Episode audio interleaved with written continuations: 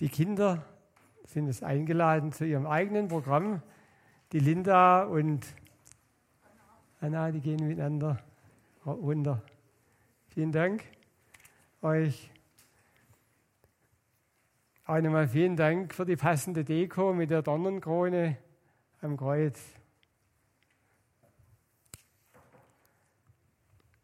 Ich lese uns den Predigtext oder den Text ja, für die Predigt aus Jesaja 53, die Verse 1 bis 12 aus der Schlachterübersetzung. Kevin, wirfst du es auch in die Hand? Ja, vielen Dank. Wer hat unserer Verkündigung geglaubt und der Arm des Herrn, wem ist er offenbart worden? Er wuchs auf vor ihm wie ein Schößling, wie ein Wurzelspross aus dürrem Erdreich. Er hatte keine Gestalt und keine Pracht. Wir sahen ihn, aber sein Anblick gefiel uns nicht. Verachtet war er und verlassen von den Menschen, ein Mann der Schmerzen und mit Leiden vertraut, wie einer, vor dem man das Gesicht verbirgt. So verachtet war er und wir achteten ihn nicht. Fürwahr, er hat unsere Krankheit getragen und unsere Schmerzen auf sich geladen. Wir aber hielten ihn für bestraft, von Gott geschlagen und niedergebeugt. Doch er wurde um unserer Übertretungen willen durchbohrt, wegen unserer Missetaten zerschlagen.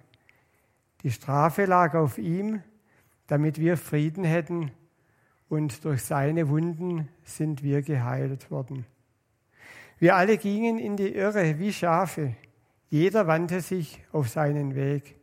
Aber der Herr warf unser aller Schuld auf ihn.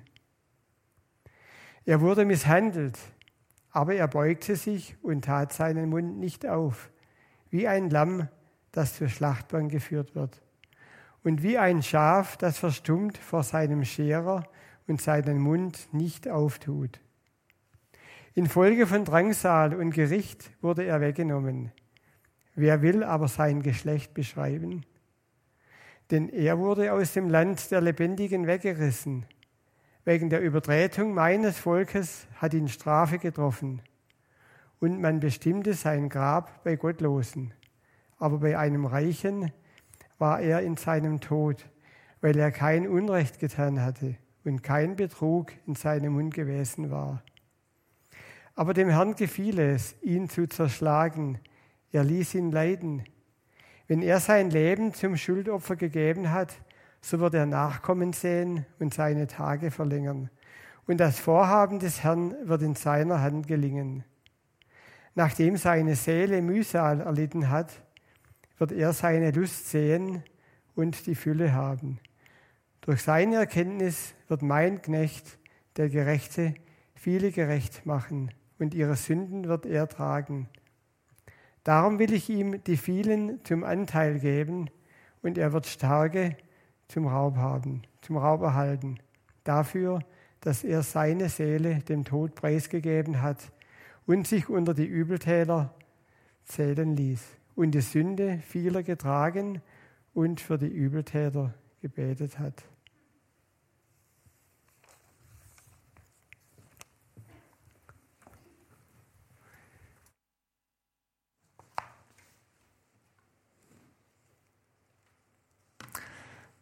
Danke, Wille. Heute ist Karfreitag. Die mit Abstand dunkelsten Stunden der Menschheit. Angefangen hat auch diese ganze Geschichte im, im Alten Testament. Da haben wir immer wieder so Andeutungen und, und Prophezeiungen, dass eines Tages ein Messias kommen soll. Ein Messias, der kommt und Gottes Frieden auf der Erde wiederherstellen wird. Es wird ein Retter sein, ein Erlöser der Nationen. Er wird kommen und Gottes Gerechtigkeit endlich wiederherstellen auf dieser kaputten Welt. Er wird Gottes Königreich aufbauen für alle Zeiten, in dem es kein Leid mehr geben wird, keine Schmerzen. Und dann plötzlich kommt es zum Bruch, die entsetzlichste Sache passiert, die passieren kann, was der Wille gerade vorgelesen hat. Der Messias, der Retter, der das Ende der Gewalt bringen soll, wird stattdessen das, das Opfer der Gewalt. Der, der das, das Ende der Ungerechtigkeit bringen soll, ist stattdessen das Opfer der Ungerechtigkeit. Ja, wir haben es gerade gelesen, hier in der Mitte von dem Vers, ähm, denn er wurde aus dem Land der Lebendigen weggerissen.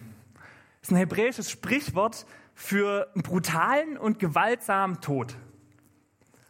Oder andere Stelle hier, Vers 5, doch er wurde um unserer Übertretung willen durchbohrt.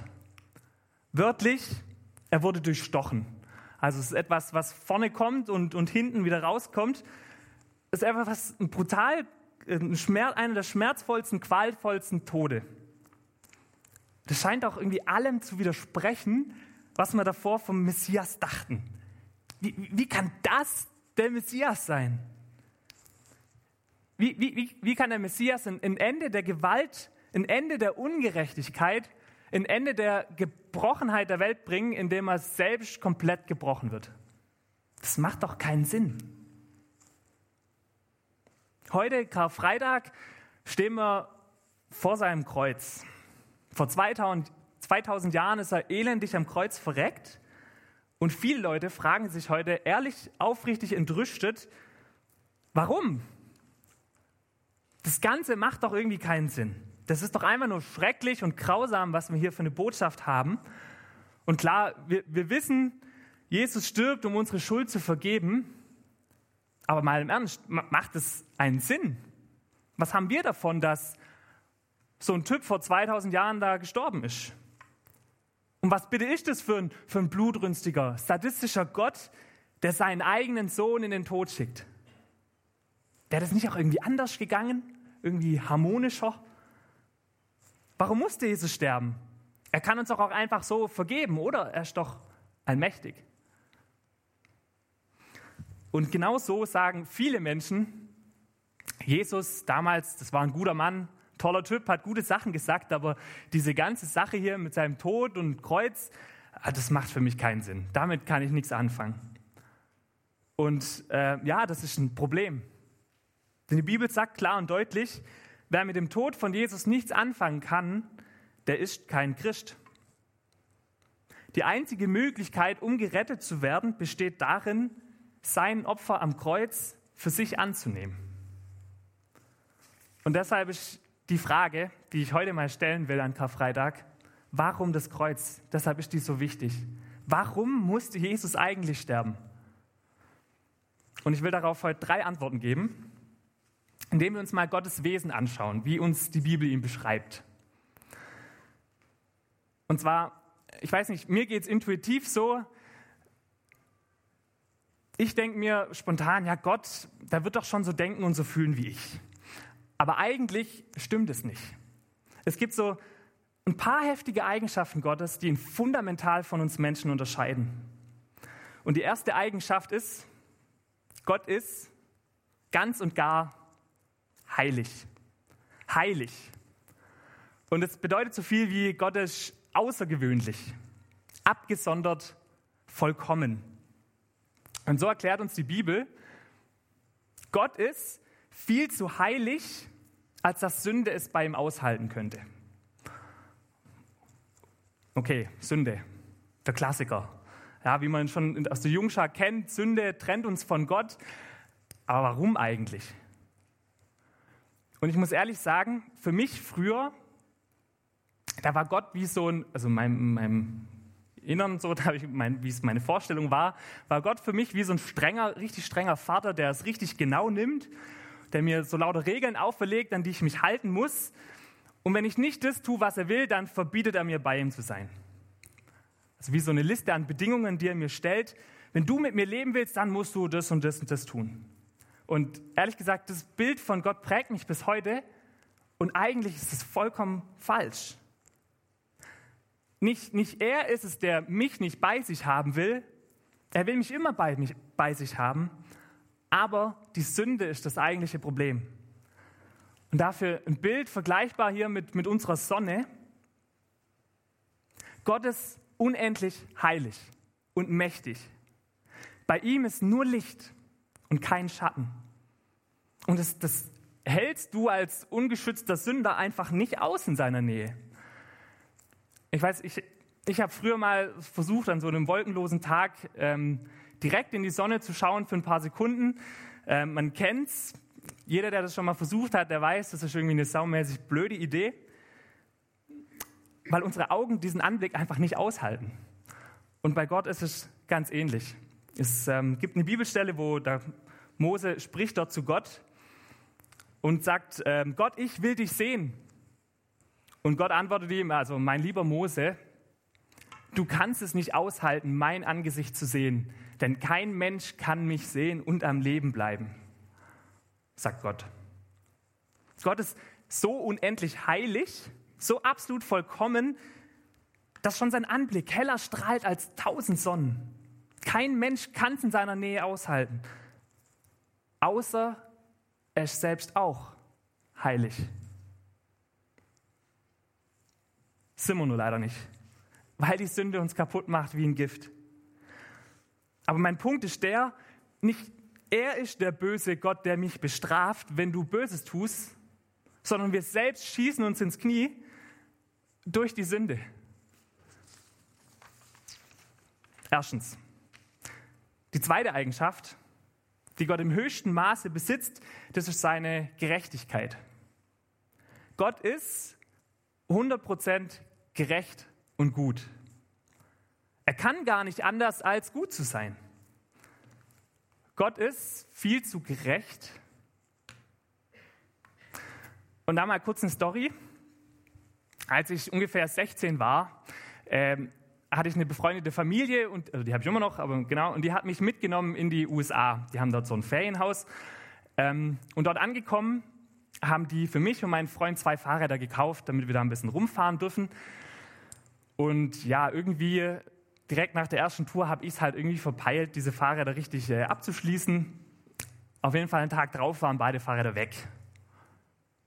Ja, blöd. Ein paar hundert Dollar mal so kurz. Äh, meine Schuld. Und jetzt stell dir aber mal vor, äh, das wäre dein Fahrrad gewesen. Was machen wir? Wir haben, wir haben zwei Möglichkeiten. Und zwar erstens, ich muss für meine Schuld äh, einstehen und ähm, mach's wieder gut, indem ich dir irgendwie ein neues Fahrrad kaufe oder dir Geld gebe. Option Nummer zwei, du stehst für meine Schuld wieder gut und sagst, Chris ist okay, ähm, du musst nichts dafür zahlen. Aber worauf ich raus will, gibt es jetzt irgendeine magische dritte Option, wo, wo keiner was für zahlen muss? Wo keiner die Schuld tragen muss? Und ist klar, nee. Selbst wenn du mir alle Vergebung zusprichst, das, das Fahrrad ist weg. Irgendjemand muss meine Schuld bezahlen. Du oder ich, aber irgendjemand muss meine Schuld bezahlen.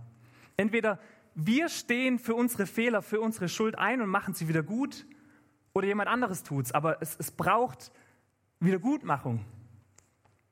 So ein billiges Verzeih mir, das holt dein Fahrrad nicht wieder her.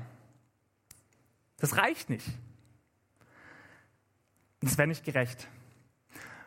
Wir waren am Montag im Jugendtreff äh, bei einem Vortrag vom Bibelraucher. Ich weiß nicht, ob ihr den, den kennt.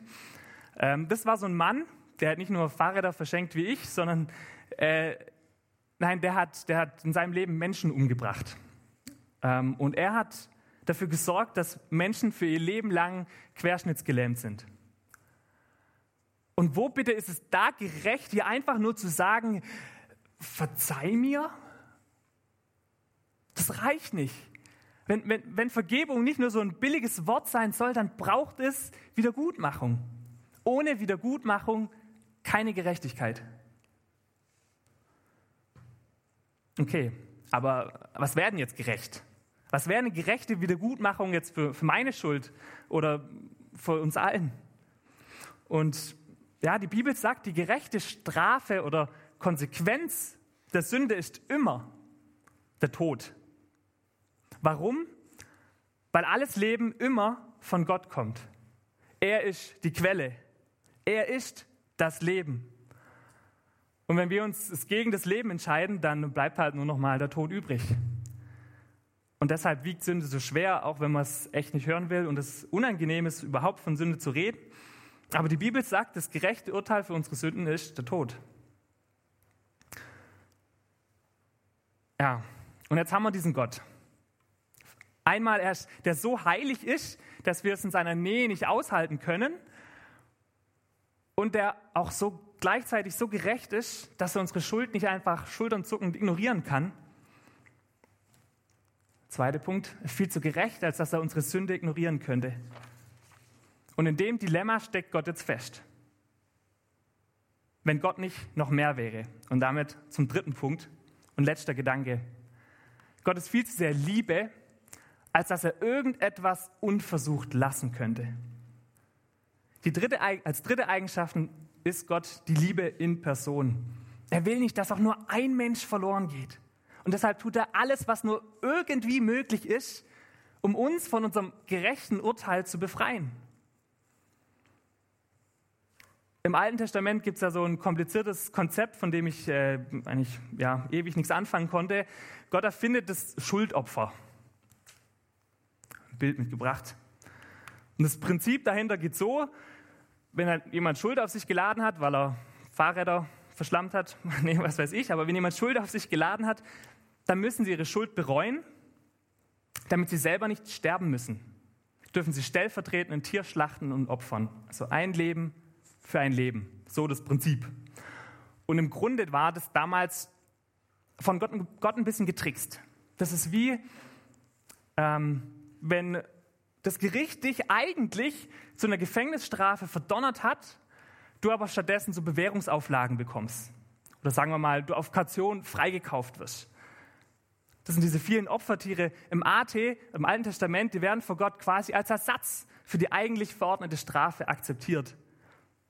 Das bedeutet, die, die Tiere, die sterben stellvertretend. Aber schon damals war klar, ey, das kann nicht ewig so weitergehen, diese ganzen unzähligen Opfertiere. Und weil so ein Tier natürlich nicht kein gerechter Ausgleich für ein Menschenleben sein kann, deshalb mussten im Alten Testament diese Opfer immer wieder wiederholt werden. Und das ist tatsächlich das Dauerthema im Alten Testament. Schuld muss gesühnt werden, immer und immer und immer wieder. Ja, und Leute fragen sich, warum ist Gott im Alten Testament eigentlich so anders als im Neuen? Damals war das so. Aber heute ist doch alles anders. Damals ganze Zeit von Blut und Opfer die Rede und heute nicht mehr. Da, da stimmt doch irgendwas nicht. Aber bei Jesus wird deutlich, Gott hat sich damals und heute nicht verändert.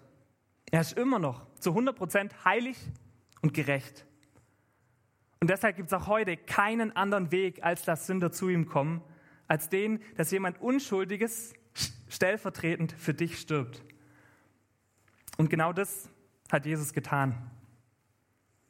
Apostel Paulus erklärt es mal folgendermaßen, er sagt, denn Gott hat den, der ohne Sünde war, mit all unserer Schuld beladen und verurteilt, damit wir durch ihn vor Gott als gerecht bestehen können. Ich sag's nochmal. Denn Gott hat den, der ohne Sünde war, mit all unserer Schuld beladen und verurteilt, damit wir durch ihn vor Gott als gerecht bestehen können. Das, das was da drin steckt, das ist das Herzstück des christlichen Glaubens. Das ist es, was an Karfreitag wirklich passiert. Der Einzige ohne Schuld, Jesus, tauscht mit dir deinen Platz. Er opfert sich für dich bezahlt deine Strafe. Deine Schuld geht über auf, auf Jesus und sein Frieden geht über auf dich. Er stirbt und bietet dir das Leben. Es gibt viele Menschen, die sagen, ach Gott, Gott ist ein Gott der Liebe. Er liebt jeden, nimmt jeden an, schließt niemanden aus, akzeptiert jeden. Und wenn du das glaubst, dann ist die, wenn du dann an deine eigene Beziehung zu Gott denkst, dann bewegt sie dich nicht, begeistert dich nicht und verändert dich auch nicht. Du sagst, klar, Gott liebt ja jeden Menschen. Erst wenn wir begreifen, dass Gott unendlich heilig und gerecht ist und unendlich liebend, erst dann begreifen wir, warum Gottes Gnade so unendlich teuer war und ist und es ihn so viel gekostet hat. Gott ist so heilig und gerecht, er konnte unsere Schuld nicht einfach schulternzuckend ignorieren, aber er ist so liebend, dass er uns nicht einfach dafür bestrafen konnte. Er ist so heilig, er musste für dich sterben und er liebt dich so sehr, er war froh, für dich sterben zu können.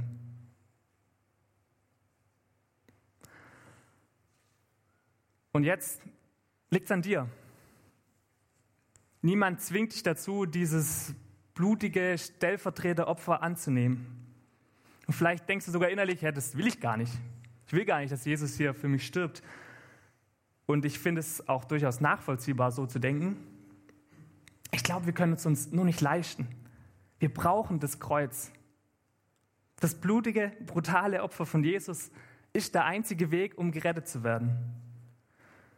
Und so ruft Jesus auch jedem von uns heute noch zu, bitte, lass dich auf dieses Tauschangebot ein. Nimm mein Angebot an. Lass dir deine Schuld vergeben. Und dazu bete ich noch.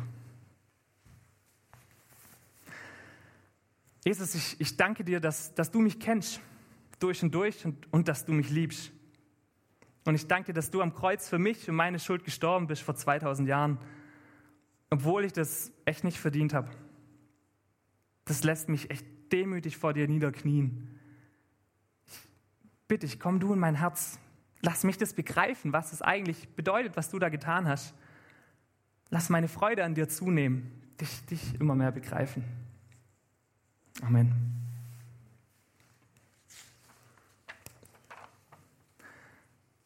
Wir singen ein Lied, wenn ich es richtig weiß. Und danach feiern wir es zusammen das Abendmahl.